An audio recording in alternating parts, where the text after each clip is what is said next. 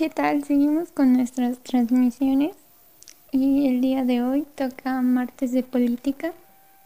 Nuestro invitado es un gran amigo, Jorge Morales, que nos va a hablar sobre el obradorismo y el antiobradorismo.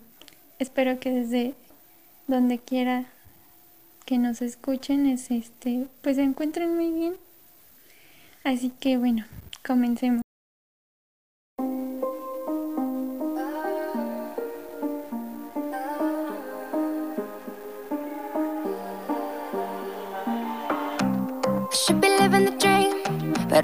With a security team. And that ain't gonna change, no. I got a paranoia on me. And you wouldn't believe everything that I see, you know. Coming apart at the seams.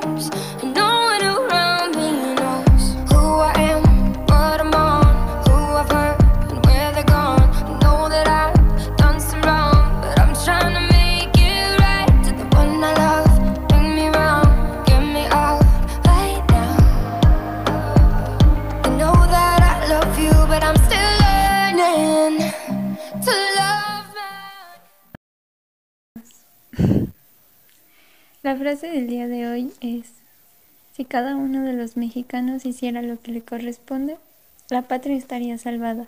Belisario Domínguez. Antes de, de continuar con nuestro espacio teórico sobre psicología educativa, les quiero regalar esta linda canción, Un montón de estrellas, de Polo Montañez. Que la disfruten.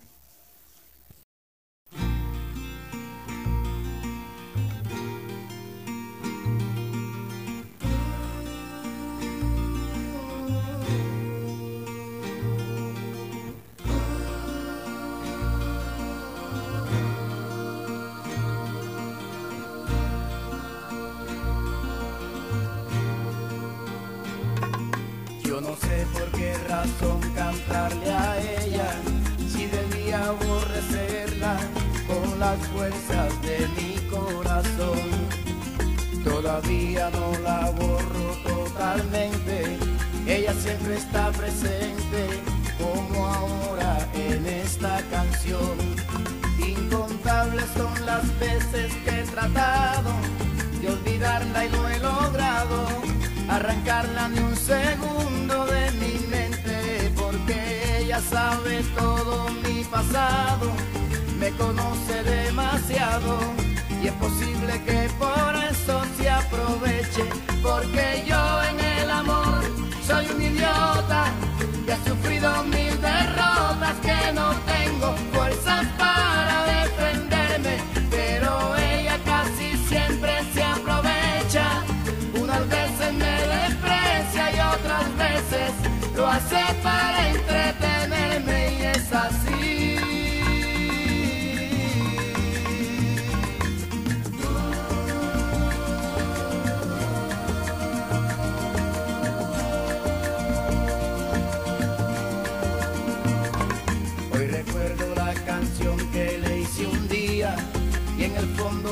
que eso era malo para mí.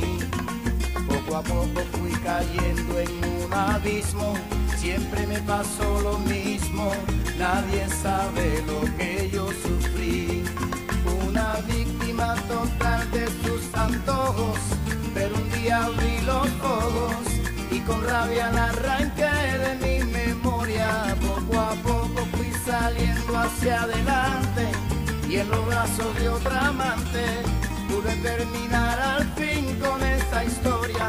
Porque yo en el amor soy un idiota que ha sufrido mil derrotas que no tengo fuerzas para defenderme. Pero ella casi siempre aprovechaba. Si algún día me besaba, eso era solo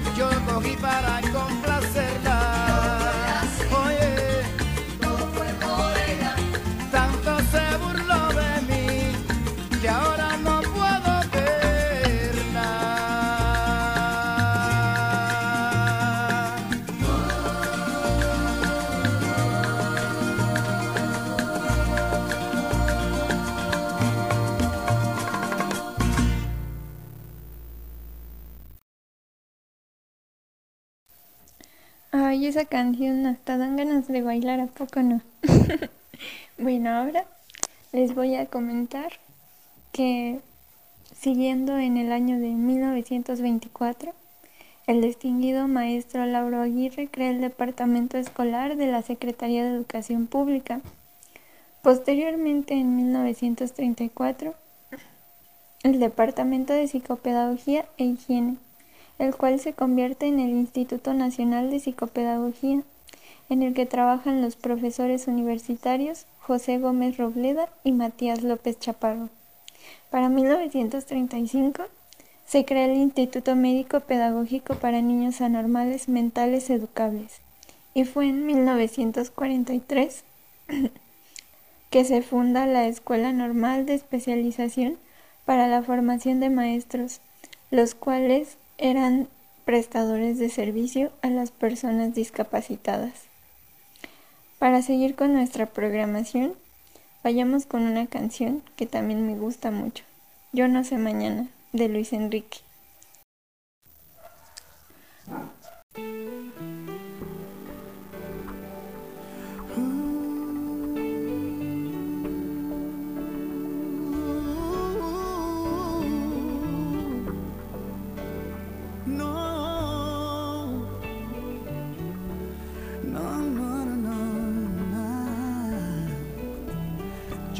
Si tú, no sé si yo seguiremos siendo como hoy. No sé si después de amanecer vamos a sentir la misma sed. ¿Para qué pensar y suponer? No preguntes cosas que no sé. Yo no sé. No sé dónde vamos a parar, eso ya la piel nos lo dirá. ¿Para qué jurar y prometer algo que no está en nuestro poder? Yo no sé lo que es eterno, no me pidas algo que es del tiempo.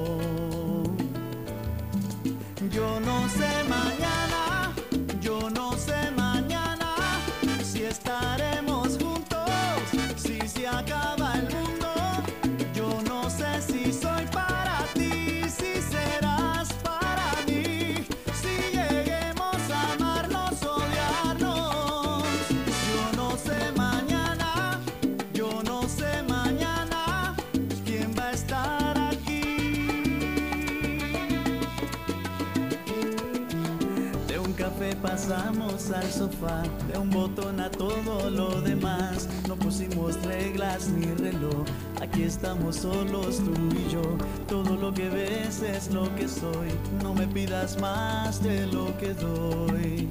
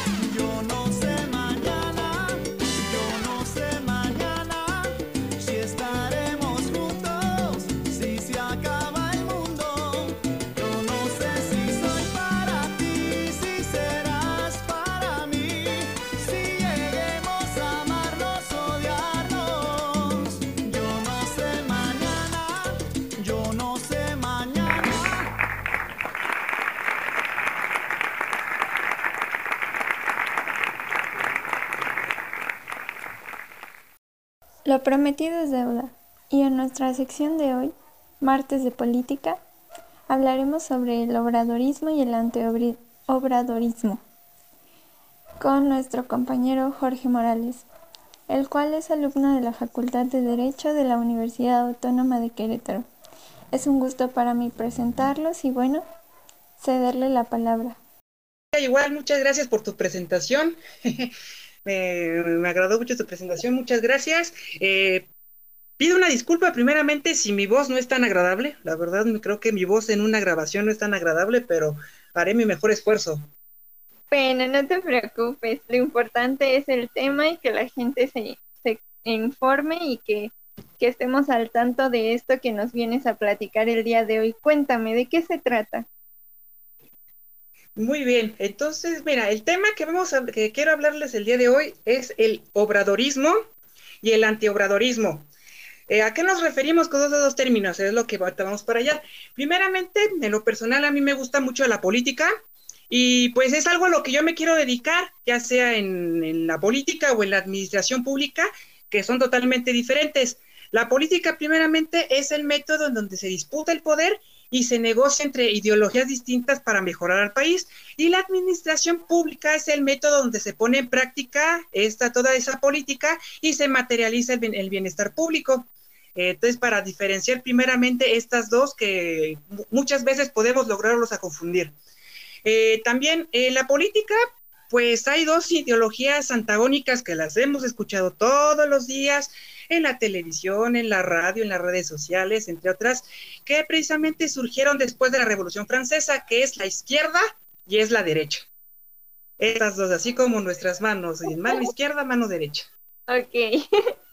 Eh, fíjate que tienen una, como un dato curioso, tienen una, una, un origen muy particular, porque fíjate que precisamente después de que terminó la Revolución Francesa, hubo una asamblea, la Asamblea Nacional Revolucionaria.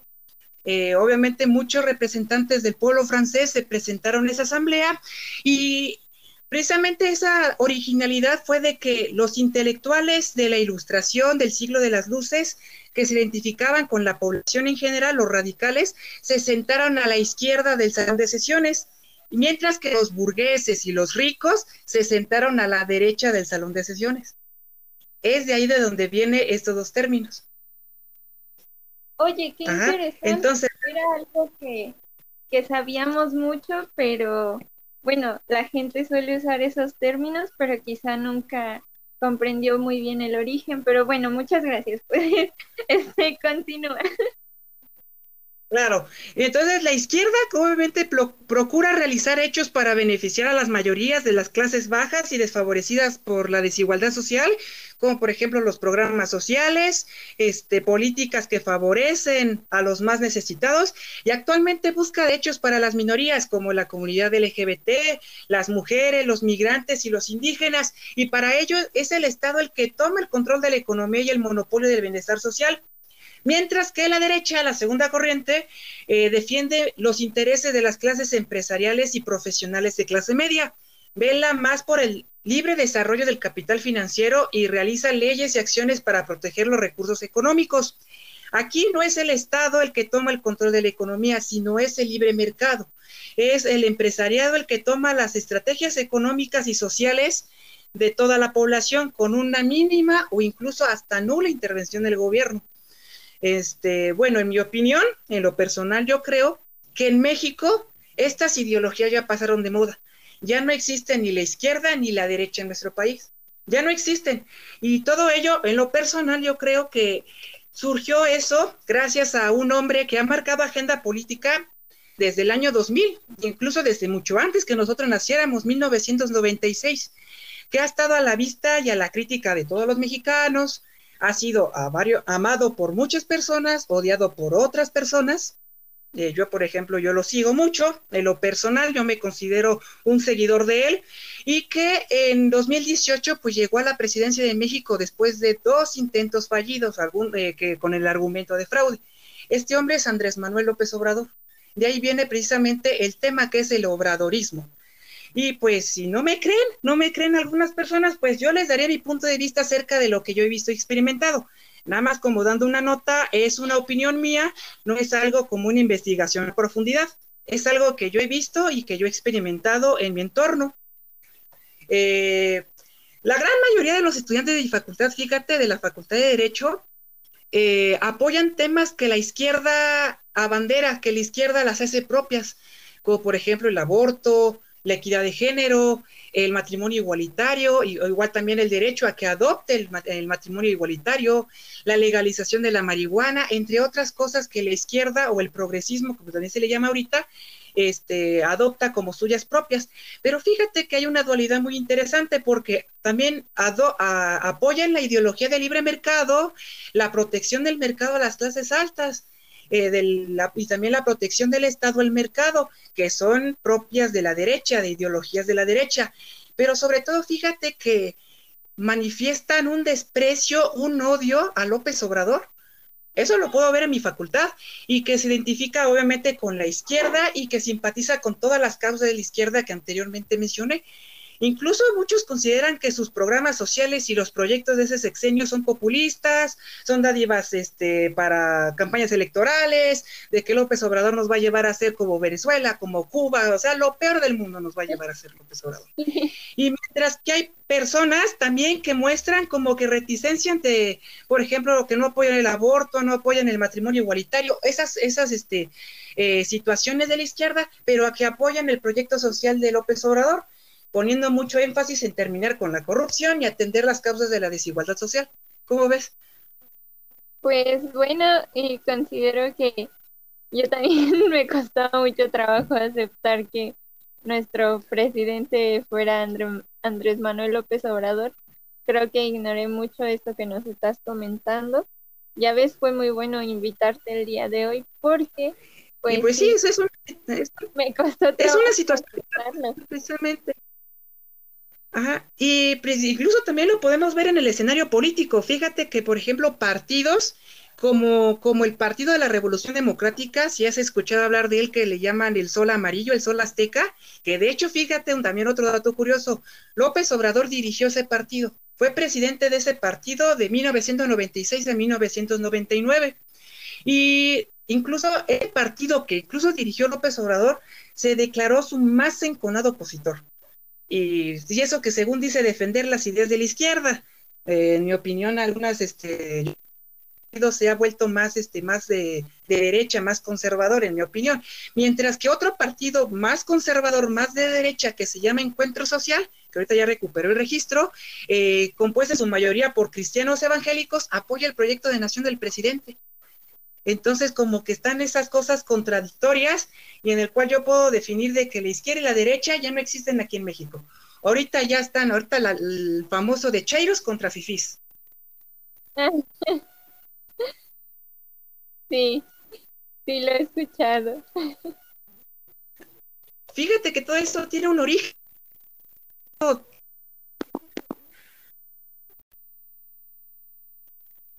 Ajá.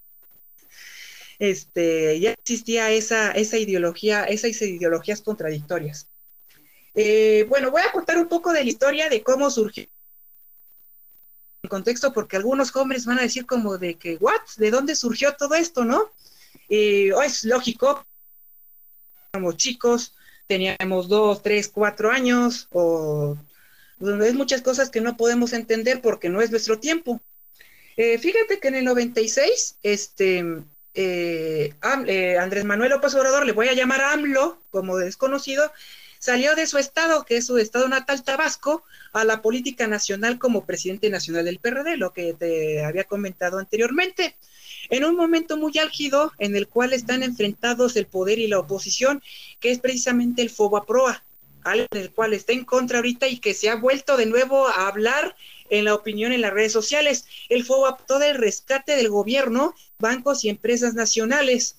Eh, obviamente hubo muchísimas irregularidades y es por eso que estuvo en contra desde un principio eh, López Obrador del FOBA-PROA. Entonces, en el 2000, ya después de esa situación, fue jefe de gobierno de la Ciudad de México y desde ese momento se opositor más popular del país por sus este, programas sociales, por eh, algunos enfrentamientos con, con Vicente Fox que fueron fuertes, algunos fueron fuertes. López Obrador le dijo a Vicente Fox, cállate chachalaca, eso fue, una, un boom en aquel entonces. Eh, y obviamente sus adversarios, tanto de fuera como del PRD le pusieron muchas trabas y tropiezos que culminaron en el famoso desafuero y en el fraude electoral de 2006 que nosotros ah, conocemos, yo creo, por redes sociales, por documentales, que le hicieron perder la presidencia. Eh, también otros hechos, como por ejemplo el plantón a reforma, que también fue muy controversial.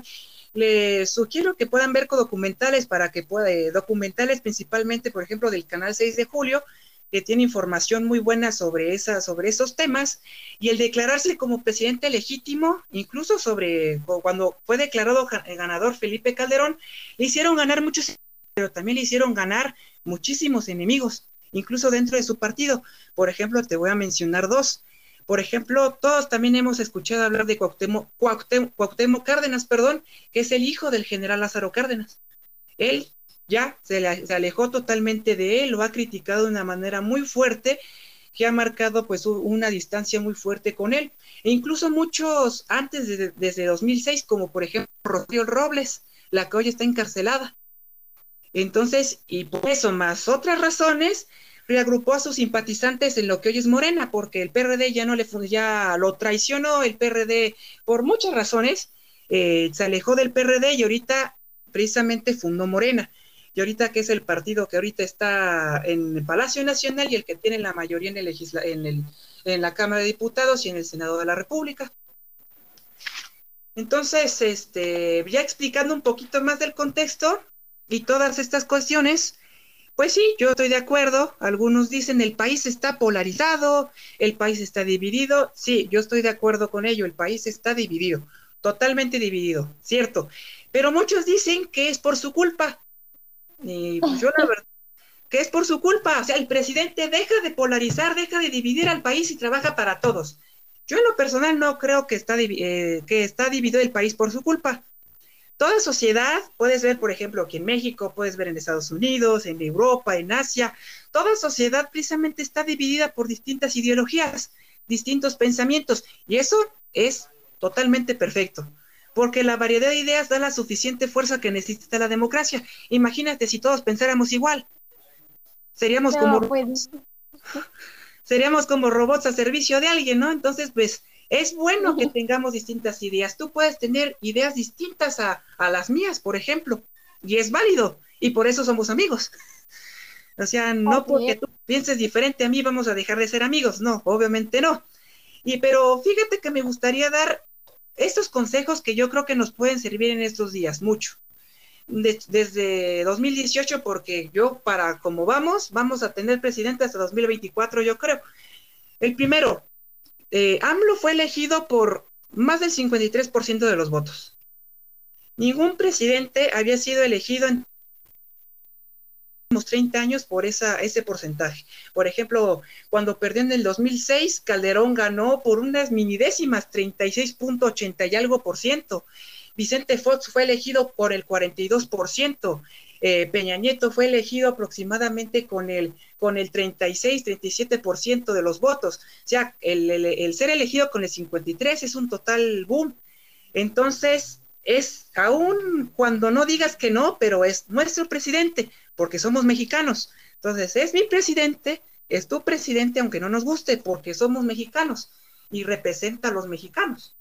Eh, otro consejo es, se vale, claro, apoyarlo, por supuesto, pero también se vale criticarlo. También se vale criticarlo. Hay algunos seguidores que lo, aplauden y le dicen eh, que está haciendo lo correcto, cuando también tiene errores, obviamente. Decirle, claro, que cumpla con las promesas que hizo, pero hay que hacerlo con responsabilidad, hay que hacerlo informados no dejándonos llevar por el hígado o por las emociones, sino siempre hay que pensarlo, hay que llevar, dejarnos llevar por la razón. Y no solamente a él, también a nuestro gobernador, a nuestro, alcalde, a nuestro alcalde, a nuestro diputado, aquel, aquel que nos representa. Y también otra que podemos, nos puede funcionar, participar para cambiar al país. Obviamente nuestras autoridades no lo van a hacer solos y necesitan de nosotros, simpaticemos o no con ellos. Entonces, informarnos, hay que observar, analizar, dar nuestra opinión de una manera razonable, participar desde nuestra comunidad y dar, tomar la iniciativa obviamente desde nuestra trinchera. Y pues creo que tendremos presidente para muchos años para hasta 2024 yo quiero ver, tiene 68, 70% de simpatía por las últimas encuestas y pues espero que nuestro, ni el amor de Chairo se nos vuelva ni ciego ni obsesivo, ni nuestra inconformidad de, de FIFI se vuelven un odio y un desprecio muy fuerte. Entonces, pensemos con la cabeza y pues no con el hígado ni con la emoción. Entonces, pues ojalá que esto les haya servido, este, que puedan este, escucharlo y pues ojalá lo puedan tomar en cuenta, si no, no hay ningún problema. Es solamente una sugerencia y una opinión personal. Pues claro, este, creo que cada opinión es buena y nos sirve a muchos para instruirnos cosas que ignoramos. Yo en lo personal pues te agradezco mucho que hayas aceptado la invitación para poder hablar el día de hoy de política. Y pues muchas gracias Jorge porque nos ha quedado claro, bueno al menos a mí me ha servido también por las recomendaciones que nos realizas y creo que ha sido muy pertinente tu participación. No, pues gracias a ti por tomarme en cuenta y pues ojalá que pueda seguir este más este podcast que no solamente es ese este que pues sino que puedan ser muchos más. Te felicito y pues muchas gracias por la invitación y pues nos estaremos viendo después. Ojalá que pase la pandemia pronto. Bueno, ahora es momento de el dato curioso del día. Disfruten de ¿Sabías que? ¿Sabías que los otomíes construyen sus casas en lo más alto porque consideran que así están más cerca de Dios.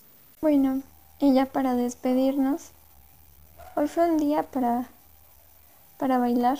Las canciones así fueron seleccionadas para divertirnos un rato en casa, con familia o con quien tengamos el gusto de compartirlos. Yo les mando un abrazo desde el corazón y bueno, los dejo con Ven, devórame otra vez de Lalo Rodríguez.